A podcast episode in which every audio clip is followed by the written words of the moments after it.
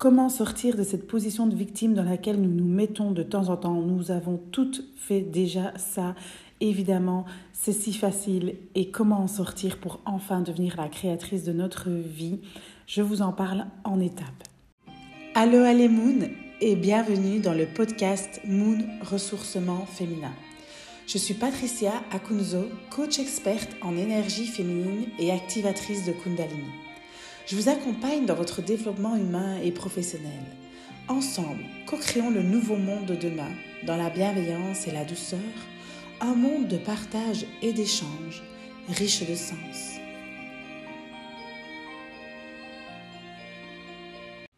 Allô Moon, j'espère que vous allez merveilleusement bien. On se retrouve aujourd'hui pour parler de comment sortir de cette position de victime en plusieurs étapes. Euh, cette position dans laquelle on se met évidemment assez souvent, sans le faire exprès, sans le vouloir.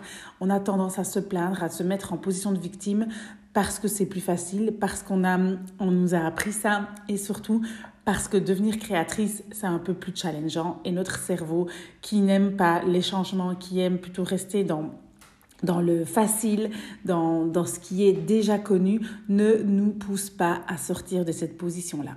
Donc, je ne sais pas si je vous avais déjà parlé d'un livre que j'ai adoré, qui a certainement bien changé ma vie.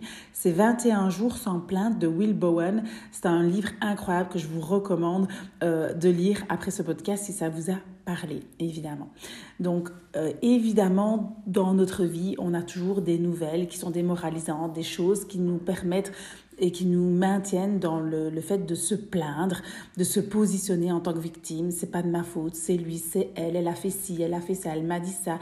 Et donc finalement, qu'est-ce que c'est cette position de victime et comment en sortir on a tous eu cette position-là à un moment donné dans notre vie, comme on a eu certainement les autres aussi, la position de sauveur ou de persécuteur, ce triangle dramatique qui existe, hein, qui est vraiment un outil très puissant. Le but, c'est de comprendre et de identifier quand nous sommes là-dedans pour pouvoir en sortir tout simplement. D'accord?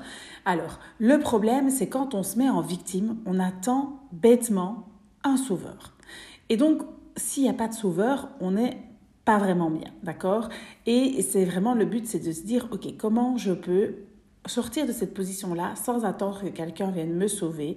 Et puis même quand quelqu'un vient me sauver, bah, comme j'aime tellement dans ma position de victime, je continue à euh, me plaindre, etc. Vous savez, c'est comme quand vous allez euh, aider quelqu'un, qui une, amie vous appelle, elle vous dit oh mon mari m'a fait ça et, ma maman m'a dit ça et je me sens vraiment pas bien, etc. Et vous, le premier réflexe que vous allez avoir, c'est avoir envie de la sauver en disant ah mais mince pourquoi tu lui as pas dit ça et pourquoi tu ferais pas ça et si tu faisais ça et si tu faisais ça.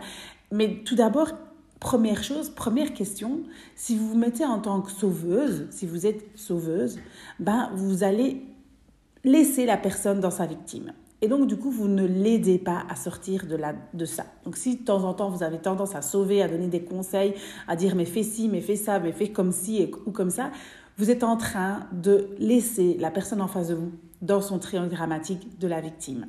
Et donc, le but, c'est d'abord lui demander, OK, qu'est-ce que tu attends de moi? De quoi tu as besoin? Qu'est-ce que vraiment, qu'est-ce que tu attends de moi? Et là, si elle vous demande de l'aide, si elle vous dit, ah ben, j'aimerais que tu me donnes un conseil, alors là, ça change un peu la donne. Mais c'est arrêtez de donner des conseils à des gens qui ne vous en demandent pas. Parce que parfois, quand on ne vous demande pas, quand il n'y a pas une question claire, une demande claire, on dit toujours que quand il n'y a pas de demande, il n'y a pas de coaching, c'est exactement pareil. S'il n'y a pas une demande claire, ah ben, finalement, la personne en face de vous va dire tous les conseils que vous allez lui dire, elle va, elle va lui donner, elle va vous dire ah oui mais non ça ça va pas, ah oui mais non ça ça va pas parce que tu comprends, oh oui non ça je peux pas faire, ah oui mais non et en fait elle veut pas de solution. Et ça c'est la femme dans toute sa splendeur, c'est une femme, elle a juste besoin que tu l'écoutes et elle veut pas de solution. Alors peut-être un peu après, mais quand elle est dans cette position-là, elle veut juste une oreille attentive, être entendue et pouvoir déposer ce qu'elle a envie sans solution. Ça, c'est très féminin, typiquement féminin. Et donc, euh, moi, j'ai envie de vous inviter à vous pencher sur cette position-là. Qu'est-ce que ça entraîne? À quoi ça sert? Et qu'est-ce qui est néfaste dans cette position de victime? D'accord? Pour après en sortir. Bah, la position de victime, clairement, c'est se, se mettre en position de victime, c'est proclamer son impuissance. C'est appeler désespérément de l'aide. C'est dénier sa propre capacité d'action et de donner le pouvoir à l'autre parce qu'on attend que l'autre vienne nous sauver. Donc en fait, on se désempuissance totalement. C'est un état d'énergie négative. Et ça, c'est important de le dire. Si vous avez envie d'être dans une énergie élevée, une fréquence élevée, cet état-là est une énergie négative et forcément nocive pour vous et pour votre entourage et surtout ne vous permet pas de vous élever et donc vous êtes dans une fréquence très basse. Alors, sans oublier que euh, quand on, se plaint, on est une bonne accroche pour lancer un jeu psychologique. Hein, donc ça, c'est vraiment de, de, se mettre dans un triangle dramatique. C'est hyper important de sortir de ça. Alors, la première chose que vous pouvez faire, c'est d'aller voir quel est le besoin derrière cette plainte, ce, pourquoi vous êtes en train de vous plaindre, d'accord? Tout, euh, vraiment de se dire tout est mauvais, mais pas tout en fait. D'accord? Pourquoi est-ce que c'est mauvais? Qu'est-ce qui vous fait penser ça? Je pense que derrière chaque plainte se cache un besoin qui cherche à s'exprimer. Si je me plains d'être seule, c'est que j'ai besoin de compagnie. Si je me plains de m'ennuyer dans mon travail, c'est que j'aspire à encore trouver un travail plus épanouissement, c'est que j'aspire au changement. Si je me plains des embouteillages, c'est que j'ai besoin de faire meilleur usage de mon temps. Si je me plains des autres, c'est qu'il y a un besoin derrière. Et les besoins sont vraiment, ce sont des besoins qui sont universels et surtout qu'on peut satisfaire de façon différente. C'est toute la différence entre un besoin et une envie. J'ai besoin de me distraire, je peux plonger dans un roman, je peux aller boire un verre avec une amie, je peux aller au cinéma, je peux me promener dans la nature ou aller visiter un musée. C'est les grands concepts de la communication non violente. C'est passionnant. Bon, après, j'en parlerai peut-être dans un autre podcast, mais c'est ça. C'est quand je me plains de quelque chose, c'est que derrière, il y a un besoin. Et d'aller comprendre et de trouver ce besoin-là, et du coup de le remplir, vous permet de sortir de la victimisation. Ensuite, c'est d'aller voir les options qui, qui, sont là devant vous. Donc de revenir à votre plainte, quel besoin ça relève, et une fois que vous avez identifié le besoin, quelles sont toutes les options que vous pouvez mettre en place pour satisfaire ce besoin? Et c'est là que le bas blesse. Vous allez me dire, puisque, euh, puisque si vous vous plaignez, c'est justement parce que vous croyez que vous, vous, ne pouvez rien changer à la situation. Et ça, évidemment, c'est ce qui se passe à chaque fois. Mais ce ce qu'il faut comprendre, c'est qu'on a toujours le pouvoir de changer. Qu'on a vraiment la capacité de transformer nos pensées, de transformer, de trouver des solutions. D'accord? Donc c'est vraiment agrandir sa zone de contrôle et de prendre euh, d'autres exemples, d'aller voir parce que vous pouvez sortir de là. Vous avez cette capacité-là. Seulement si vous le désirez, évidemment. Si on reprend par exemple l'exemple des embouteillages, j'en ai marre de passer autant de temps dans mes trajets, maison, travail, les embouteillages deviennent insupportables et je ne peux plus rien faire. Dans la voiture, je peux rien faire. C'est vraiment une perte de temps. Euh, et là, là, et là, là, là. Et cette situation vous met totalement hors de votre contrôle parce que finalement, le trafic sur la route, bah, vous ne pouvez pas le changer. C'est un fait. Pourtant, il y a plein d'options. Le truc, c'est que chacune d'entre elles a un prix. Par exemple, c'est je pourrais partir plus tôt, mais le prix à payer, c'est de sacrifier une partie de ma nuit qui peut être aussi, euh, voilà, qui va me permettre d'aller plus tôt au travail et euh, d'assister, peut-être de, de, changer ma manière de travailler. D'accord? Peut-être que vous pourriez faire plus de télétravail, si c'est possible, évidemment. D'accord? Peut-être que vous pourriez prendre les transports en commun. Et c'est clair, ben, voilà, ça aura un impact euh, différents, mais vous aurez peut-être des retards de train, hein, ça c'est un peu à voir, mais au moins dans le train, vous pourriez lire, vous détendre, travailler. Peut-être que vous pourriez changer de travail si celui-là ne vous convient pas, le lieu ne vous convient pas, et donc sortir de votre zone de confort et prendre une décision importante qui peut être d'accepter euh, voilà, d'autres choses. Hein. Euh, peut-être que vous pouvez déménager pour diminuer votre temps de travail ou choisir un domicile qui va être proche de la gare ou peut-être que vous pouvez utiliser votre temps dans la voiture différemment en écoutant des podcasts, en prenant du temps juste pour méditer.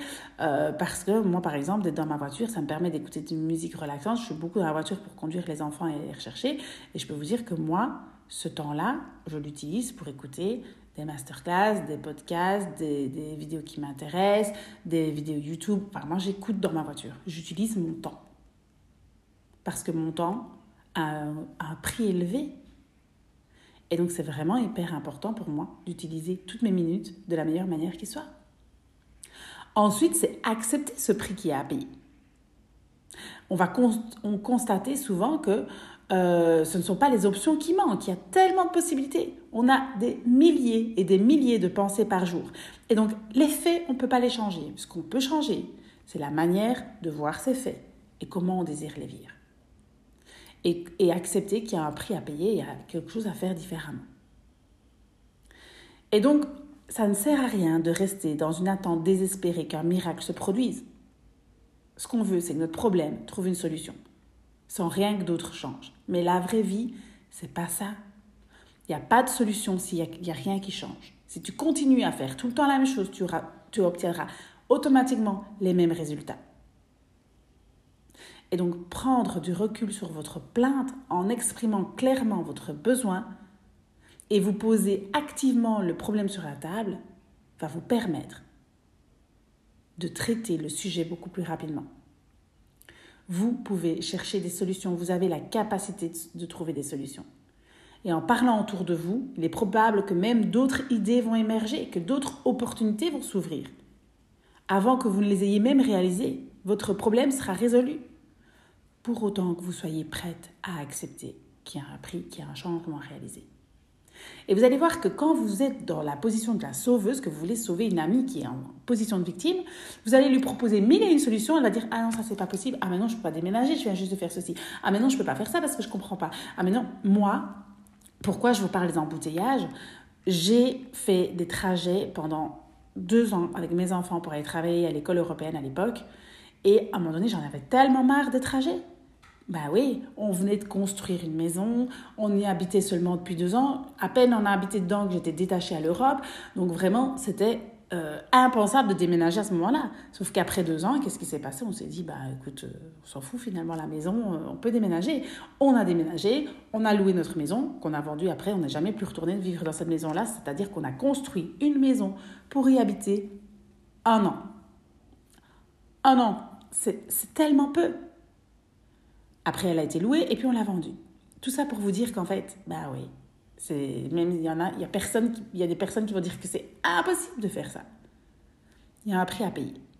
On a habité ailleurs, puis après on est parti au Luxembourg et puis après on est ici. Donc moi je trouve que tout est juste, mais il faut passer à travers ces peurs. D'accord? S'il n'y a pas de solution, avec la meilleure volonté du monde, vous ne trouvez pas de solution, la dernière option, c'est de regarder différemment la situation. Parce que parfois, vous n'avez pas toujours le plein pouvoir sur ce qui vous arrive. Vous pouvez toujours décider de la façon dont vous allez appréhender les choses, mais malgré votre bonne volonté, ben voilà, vous ne pouvez peut-être pas vous déplacer en transport en commun, il n'y a peut-être pas d'autres possibilités. Et donc, c'est vraiment d'aller ben, voir la situation autrement